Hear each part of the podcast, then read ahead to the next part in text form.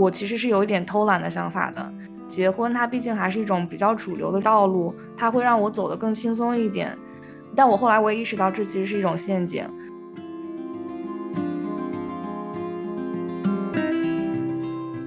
我觉得我失去的最主要的就是失去了恋爱脑。我朋友说觉得我很果敢的时候，我就立刻把这个功劳归给了他们，因为如果真的没有他们的话，我不可能这么迅速的走出来上一段关系的。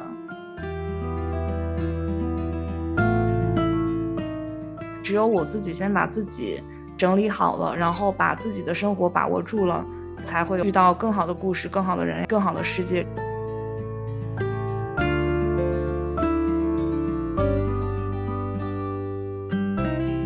大家好，欢迎收听我妈妈电台。在这里，我们不对个人的选择进行评判。在这里，我们聆听中国女性的最真实的故事。我是 S。今天是我们离开的决心这个系列节目的第二期。在这个离婚故事系列里，我会采访生活在不同国家的中国女性，请她们来讲述自己的离婚故事。如果你也想要讲述自己的离婚故事，欢迎通过 show notes 里的邮箱联系我。如果你有任何的顾虑，我非常理解，可以提供匿名和变声的处理。那我们一起来听今天的节目吧。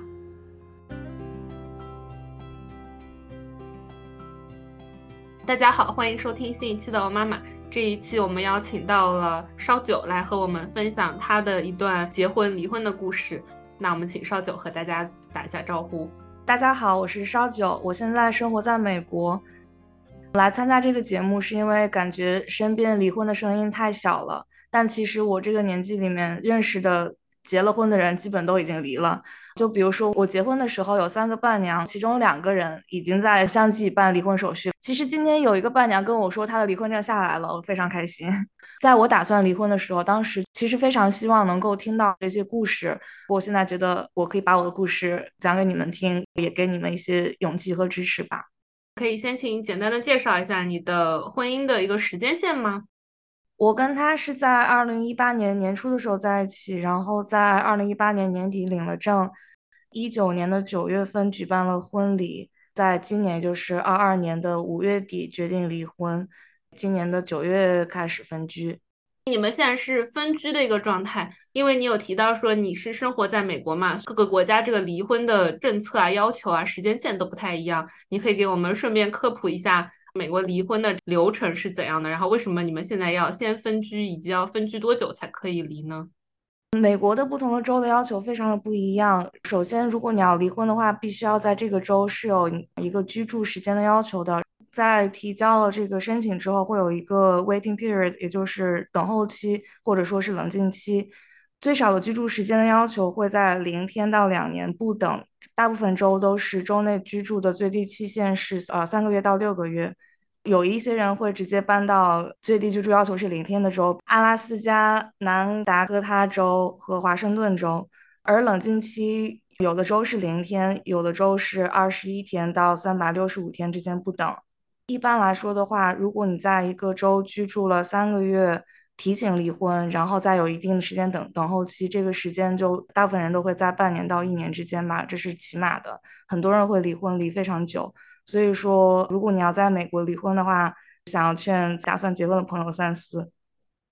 我之前也不太清楚，说原来美国离婚有这么多的条件，而且每一个州都不太一样，并且其实每一个州它离婚的条件也不一样。就比如说像加州的话是 no fault state，就是属于你不需要一定要去证明说对方做了一些什么不好的事情，所以我才决定离婚。你可以说啊，我们就是 you know 想离婚，但有的州可能还是比较保守吧，他们会要求你一定要证明，比如说对方他有出轨啦，或者是对方有家暴啊，就是有各种各样那种不可饶恕的罪行才可以让你离婚这样子。所以我觉得，如果要在美国结婚的朋友的话，一定要把这个离婚的法律也看得清楚一点。嗯，是的，或者说，如果你在某一个州，在一个保守州结了婚之后，你可以选择搬到刚刚提到的没有最低居住要求那些州，在这些州提前离婚可能会加快一些这个速度。好，谢谢烧酒的科普，希望大家都不要用到，但是觉得很有必要先了解这个情况，然后再决定做很多人生的大的决定。烧酒的话，今年五月份决定离婚，其实到现在也没有。过去特别久。你可以分享一下你当时为什么会决定离婚吗？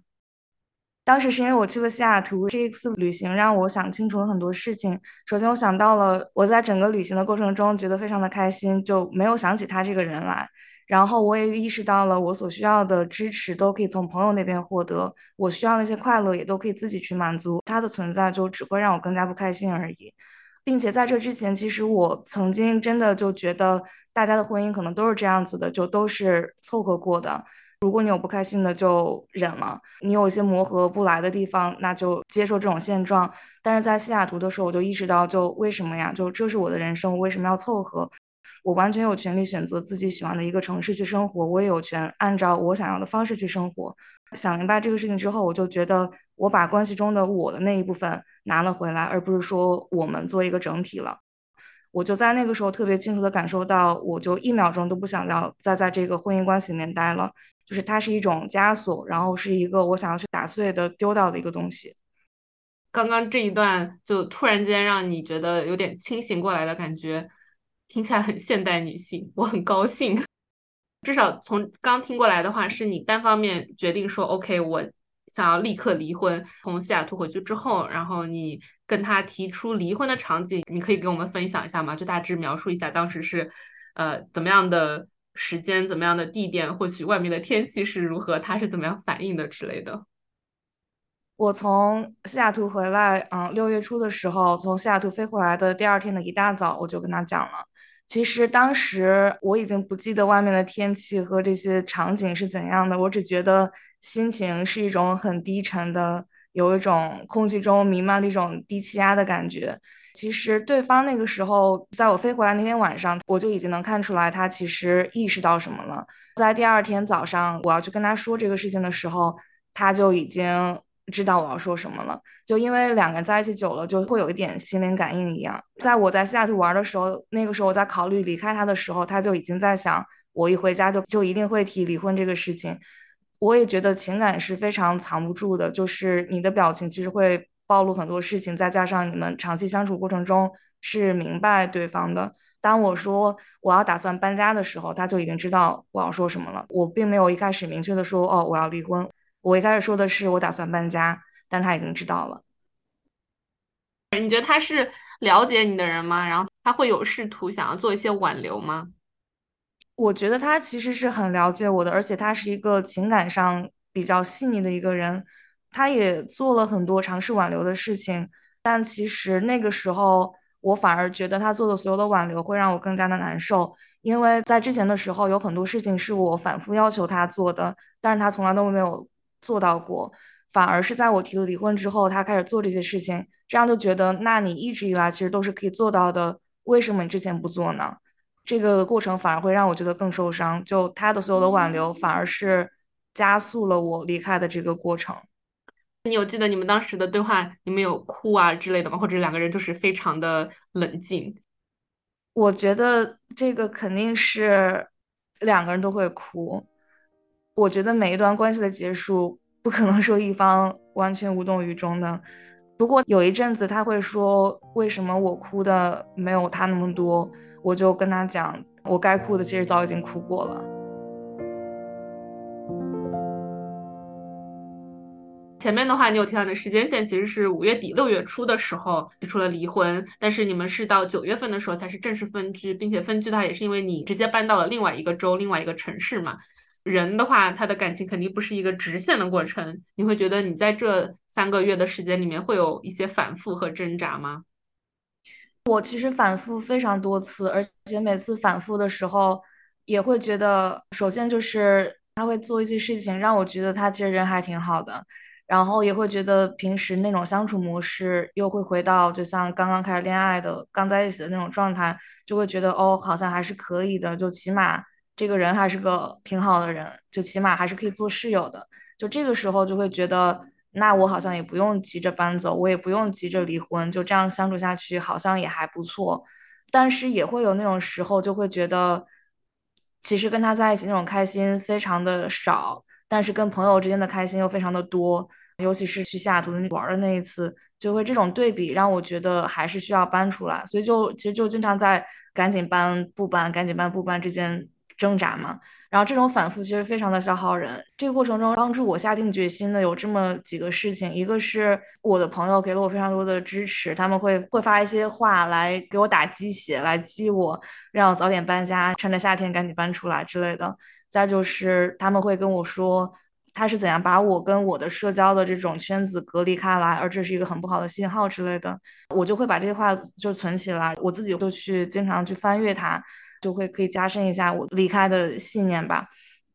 哦，再一个，我觉得可能这个过程中，如果你你有一个律师的话，会非常的有用，因为他会把你从之前那种关系里面立刻的这种抽出来，他会给你一些非常不一样的观点视角，就是一个非常强有力的一个后盾。我觉得这个反复的过程，可能人都都需要经历这个阶段。你就反复到一个点之后，你自己就觉得进行不下去了，就自然就会有那种力量。其实，在我正式提出离婚的之前，就你问我这个问题，我一模一样的问题问过我一个朋友，他当时也在办离婚，他就说的是他反复挣扎了好多次，分分合合了起码有三次。知道了这个之后，我就对自己有一个期望值了，我就知道没关系，我肯定会有反复和挣扎的，发生就发生了，不用对自己要求特别严格。总之，只要最后结果是好的就可以了。就要承认人就是一个很有惯性的这么一种生物，就承认我们都是会有糊涂的时候、摇摆的时候、想要忍耐的时候，所以不要太苛责自己吧。呃，虽然是决定要离婚，但是你会有哪一个瞬间终于清醒的意识到，好，我想要离婚了？我提了离婚，过了一阵子，大概在八月份左右的时候，有一天我就跟他在家里走了一圈儿。把所有东西归水，这个事情给决定了，我就觉得这个事情是我觉得所有过程中最艰难的一步。当我做完这个事情之后，我就觉得我就已经离完了。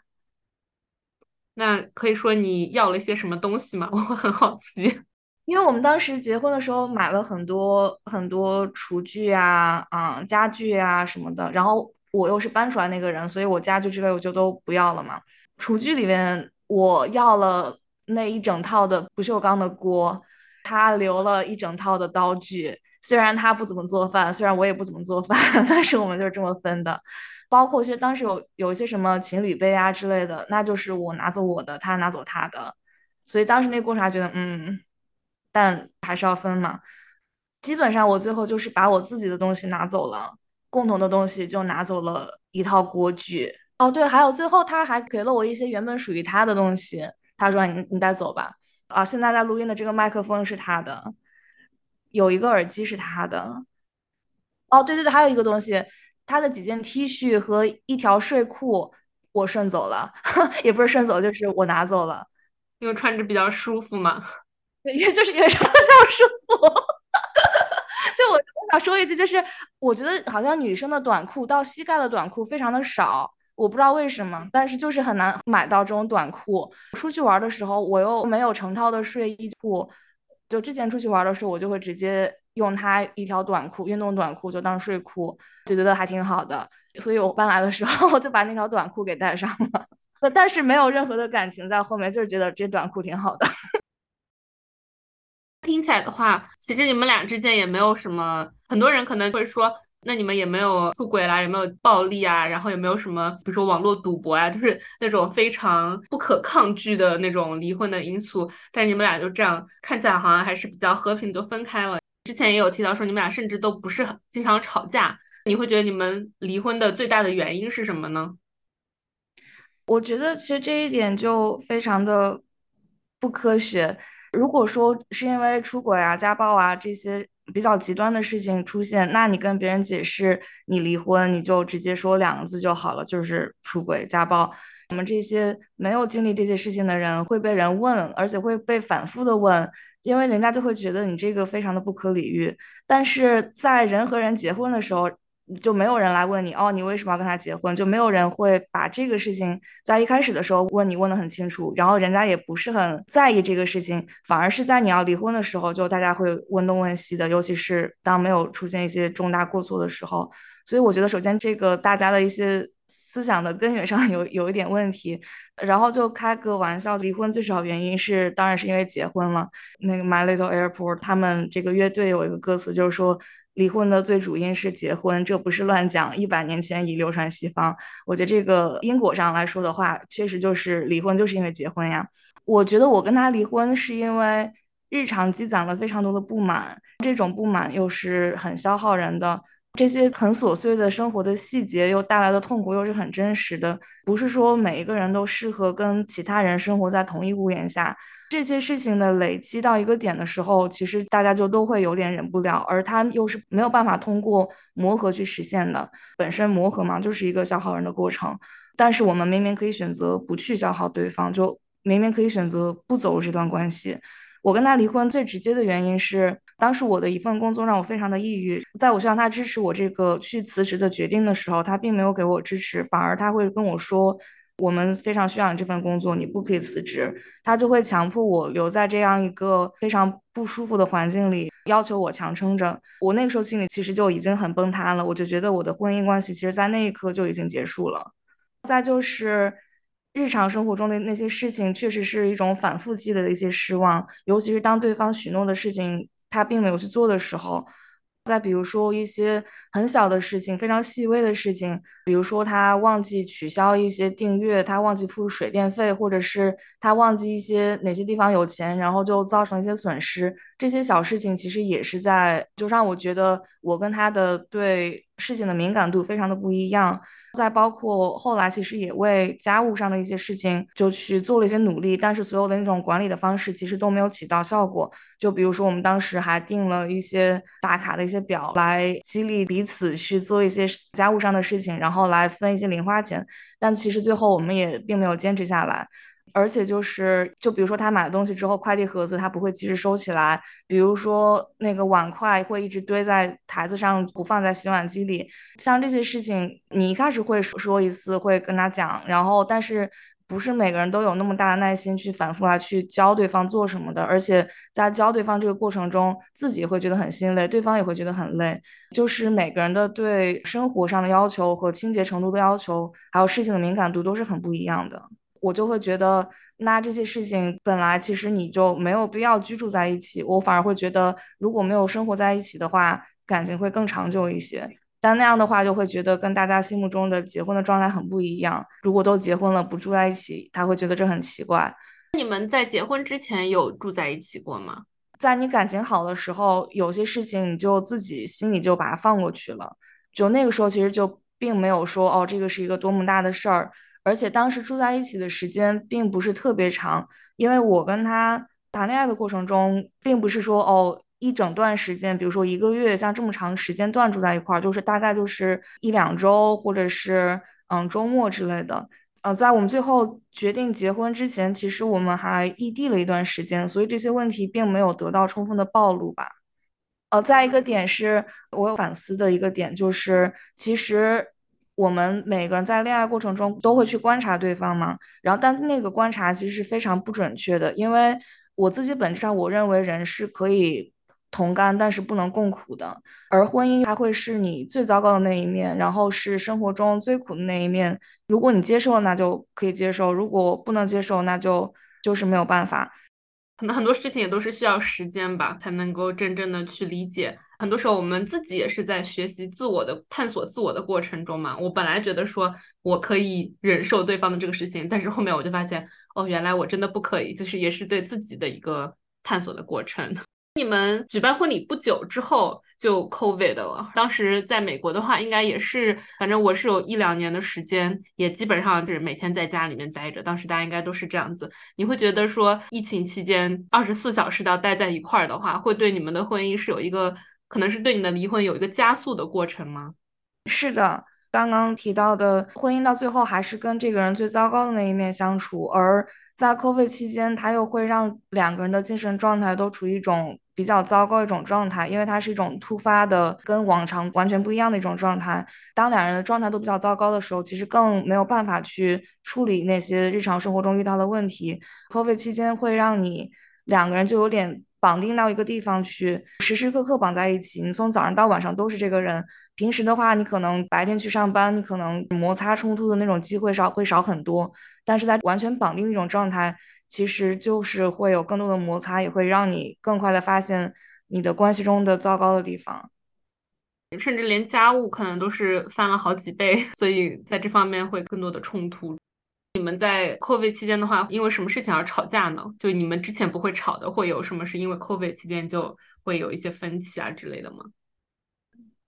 还是一些家务上的一些事情吧，就是积累增多的家务量，会要求对方做一些事情，但他就会不会做，但那个东西就摆在那边，你会一直看到它。可能你如果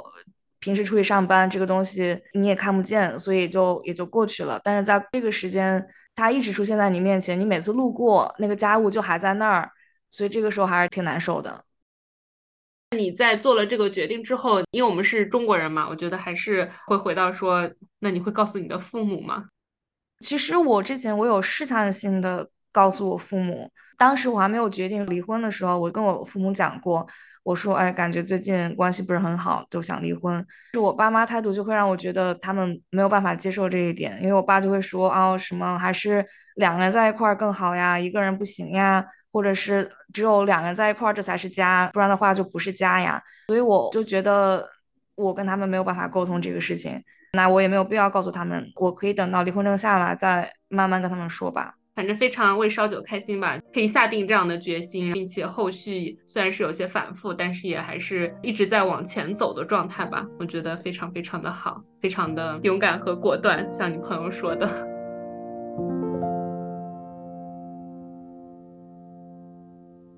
决定离婚也有一段时间了，你嗯，你会在分开之后有更多的去考虑一下关于人和人之间的 relationship 的一些问题，就是我们为什么会需要一个伴侣，然后为什么要分开，为什么要在一起之类的这种比较可能形而上的话题吗？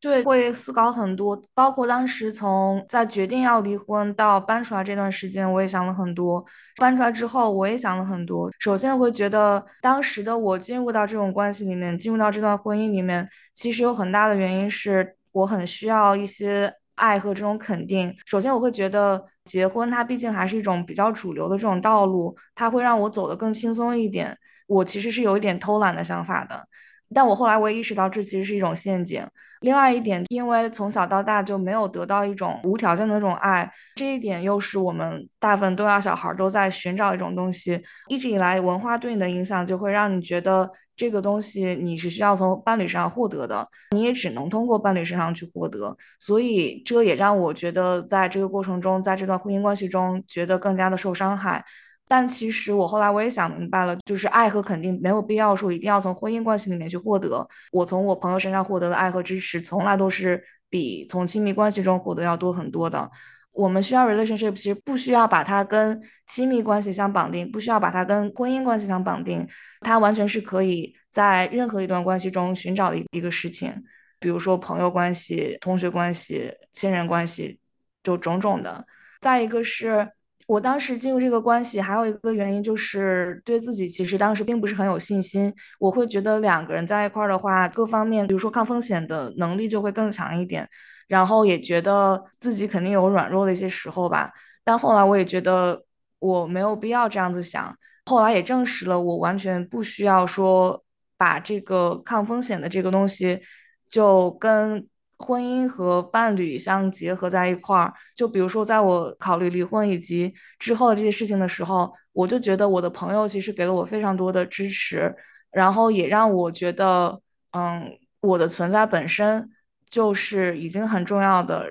我的自己的能力，其实我是可以给自己这种信心的。我完全有这个能力，我也应该是对自己完全有这个信心去做好各种事情，所以并不是需要一段关系来让我达到安稳的一条道路吧。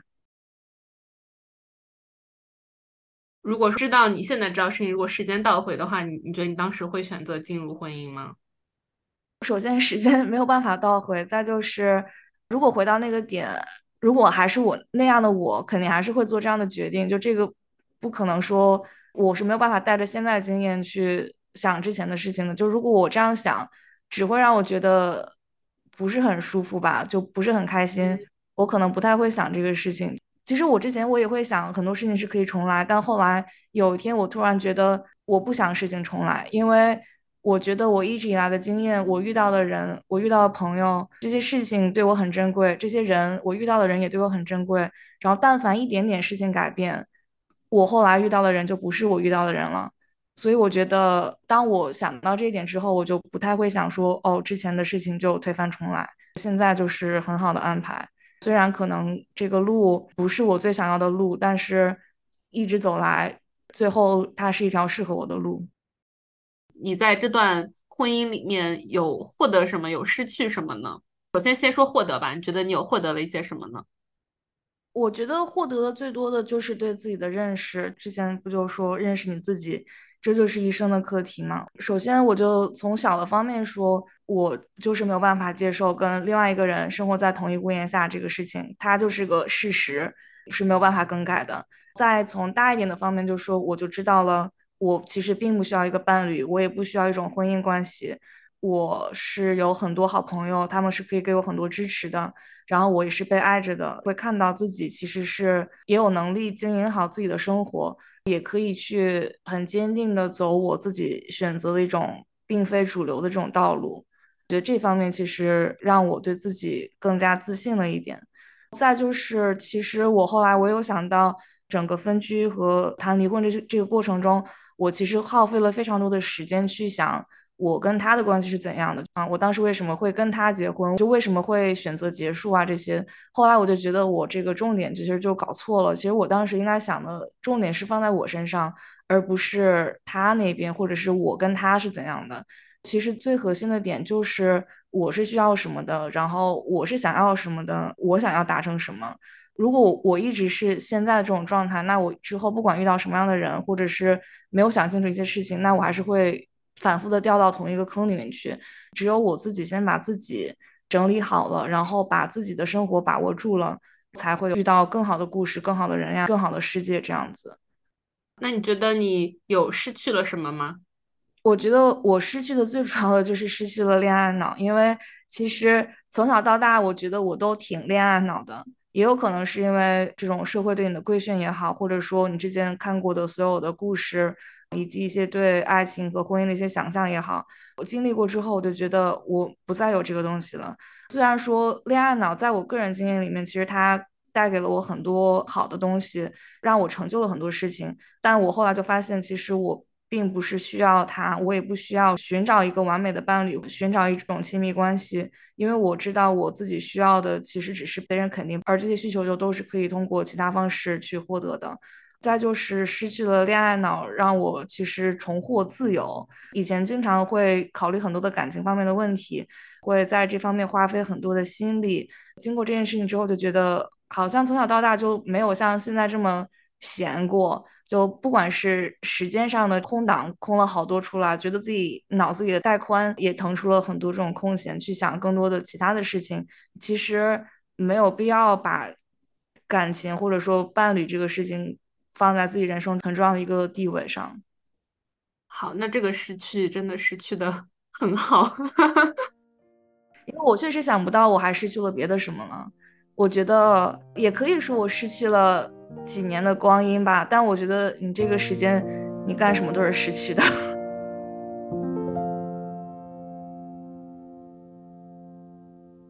你之前的话是会有一个比较稳定的存在，就是你的身边总是会有一个人。但没有了这个人之后，你会，我觉得可能是每个人的性格不同吧。有些人他可能就特别耐得住寂寞，就他可以一个人做很多事情；有些人他可能就是不太行。你觉得你是哪一种呢？你会不会觉得说突然间没有了这个存在，会让你觉得会有一点寂寞之类的吗？我其实是这样子的，我之前做各种事情，我都觉得自己一个人做其实更快，而且更有意思一点。大概到了某一个年纪，突然觉得不管什么事情都是有人一起做会更快乐一点。刚刚这个问题让我想到前几天跟朋友聊天的时候，他说，因为他最近刚结束了一段嗯比较长的一种关系，然后他会觉得，那现在在还没有开始下一段，并且在还在刚失恋的这种状态中，他就第一次感受到了很想要有一个人去陪伴他这样一种心情。这个就是他第一次体会到空窗期是什么东西，可能因为我目前划分的还比较好，然后也觉得很多事情是有人陪我一块儿做，再加上在啊现在的居住的地方有很多的朋友，所以我暂时还没有感受到说这种需要一个固定的人陪伴这种心情吧。对，我觉得可能最重要的还是需要有一个自己的 support network，有一圈非常支持自己的朋友。就这个圈子，可能人也没有必要说很多，但我觉得三四个之类，大概可能是一个比较好的基础。嗯，在我朋友说觉得我很果敢的时候，我就立刻把这个功劳归给了他们，因为如果真的没有他们的话，我不可能这么迅速的走出来上一段关系的。现在的话，会有开始跟其他的人约会之类的吗？就没有约会，但是我会去认识新朋友，然后跟新朋友去做那些被 定义为约会的活动，比如看电影啊、看演出啊之类的。这个里面就完全没有寻找伴侣或者是啊亲密关系的这种出发点了。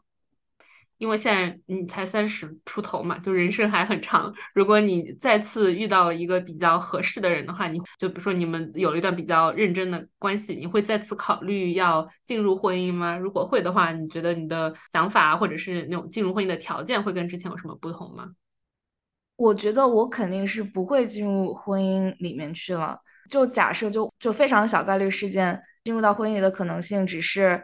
比如说我要做手术需要人签字之类的，或者是我这个遗产要怎么分，那我就想给朋友的话，如果说给伴侣他手续上更简洁一点，那这种情况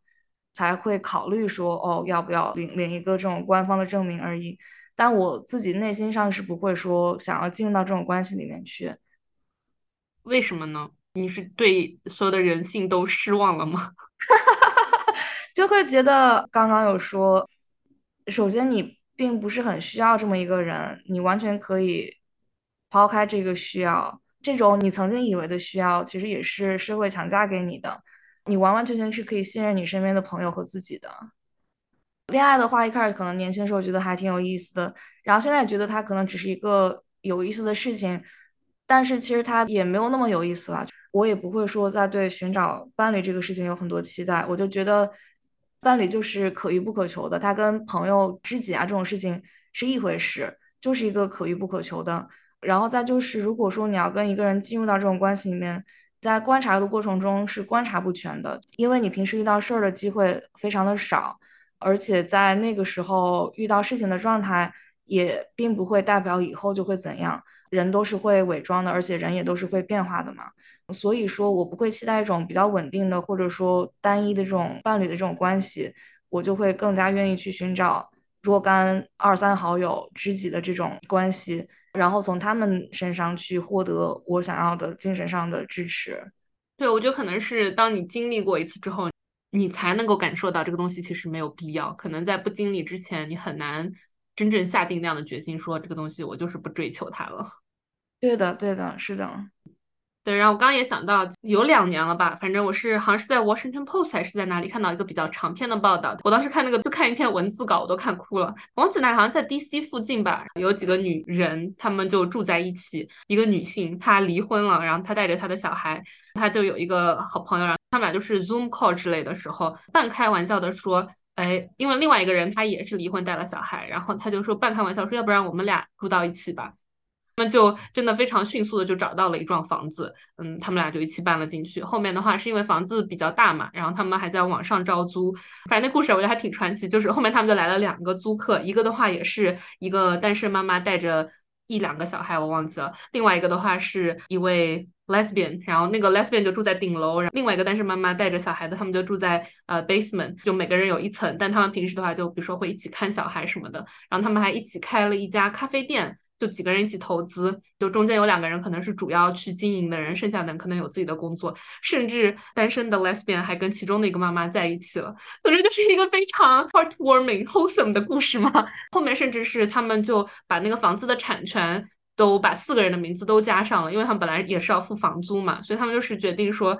一个比较大的 commitment，我们就是会在一起的，嗯，然后我当时看哭的话是其中一个离了婚的女性，然后她就说，她大意思就是说我从小到大都是按照社会给我的期待做的，她结婚生孩子，然后照顾全家人，照顾丈夫，但是她说看我现在生活还是变成了这样，就她当时离了婚，带着小孩，可能经济上面非常的糟糕这样子，因为她可能离婚就是一个很费钱的过程嘛，然后她就说谁规定女性不可以住在一起呢？就是社会规定的。总之，我觉得那个故事我真的。看了好多年了，我还是觉得非常印象深刻。我觉得那样子的关系也很好，希望可以看到更多，甚至是可能以后我如果有这个条件的话，我也会选择跟我的比较好的朋友住在一起，而不是一定要选择一个婚姻关系这样。是的，就我们就都被这个男权社会骗到了，本来是可以很好的有这样的一种关系，但他就已经把这个从你的选项里抹杀掉了。那听下来的话，会觉得可能是你的几个好朋友们一直在这整个过程中支持你，我也觉得很高兴，你一直有支持的这个网络。那要不然在节目的最后，你要不跟他们说几句吧？我爱你们，我也知道你们爱我，非常感谢有你们陪我。一路有你们真的很好，也是因为有你们，我不再想要让人生重来。